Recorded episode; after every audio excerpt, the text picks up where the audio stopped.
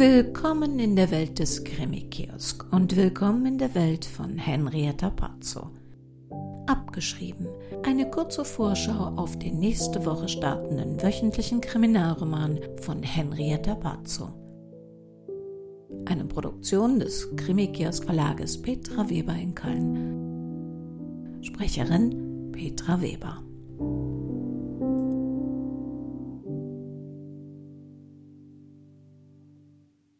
Wir haben jetzt die ersten zwei Drittel von 2020 geschafft. Wenn auch weiß Gott nicht so, wie wir alle uns das letztes Jahr vorgestellt hatten. Es gibt Hörer unter Ihnen, die die True Crime History Serie sehr mögen. Andere wiederum warten auf Kurzkrimis. Aber eine große und oft schon seit vielen Jahren sehr treue Hörerschaft wartet auf Neues von Barbara Manott und Sylvia Klammer. Denen darf ich heute eine Freude machen – denn ab kommenden Donnerstag wird es wöchentlich neue Folgen mit dem 14. Fall geben, der den mehrdeutigen Titel trägt Abgeschrieben. Alle Hörer, die mit Mehrteilern nicht so viel anfangen können, kann ich trösten, wir haben auch noch ein paar hochspannende True Crime Stories in Arbeit. Außerdem dachten wir zusätzlich an eine Art Krimi-ABC, weil uns auffiel, dass es etliche kriminalistische Begriffe gibt, die wir häufig benutzen, deren vollständige Bedeutung oder Herkunft uns aber gar nicht klar ist. Wenn Sie also immer schon mal wissen wollten, was ist eigentlich ein Coroner oder wie funktioniert Super Recognition, dann schreiben Sie uns doch den Begriff, der Sie interessiert, an redaktion.krimikiosk.de oder senden Sie uns eine WhatsApp-Nachricht an 49163 835 1972.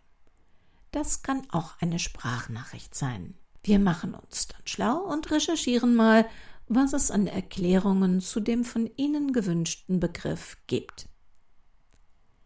Worum geht's im neuen Manott in der nächsten Woche? Nun, die Corona-Ereignisse haben auch das neue Büro von Sylvia Klammer und Barbara Manott ausgebremst. Deshalb freut Barbara sich, als ein vermeintlich einfacher Auftrag eines Kunstprofessors hereinflattert. Während sie den Hintergrundcheck für eine klare Sache hält, riecht Sylvia Klammer Probleme. Außerdem bringt eine Zufallsbekanntschaft Barbara mit Gudrun Gerber, einer netten 84 Jahre alten Dame, zusammen. 1972 verschwand deren Tochter und schickte von da an jedes Jahr drei Karten mit Zeichnungen ohne Text. Seit einiger Zeit ist Gudrun Gerber jedoch zu unerwünschter Prominenz gelangt. Ihr Haus soll nach den Plänen der Gemeinde einem neuen Stadion Platz machen. Doch die Seniorin denkt gar nicht daran, sich zu entwurzeln und stemmt sich mit aller Macht gegen eine Enteignung durch die Gemeinde, die von einem großen Konzern unterstützt wird. Da meldet sich plötzlich telefonisch nach 48 Jahren eine Frau bei ihr, die behauptet, Birgit Gerber ihre verschwundene Tochter zu sein. Aber lebt Birgit überhaupt noch? Oder ist das nur ein perfider Trick, Gudrun Gerber ihr Haus abzuknöpfen? Barbara und Sylvia begeben sich auf eine 48 Jahre alte Spur und plötzlich gibt es eine Leiche zu viel. So, mehr verrate ich nicht. Schließlich treffen wir uns ja jetzt wieder wöchentlich.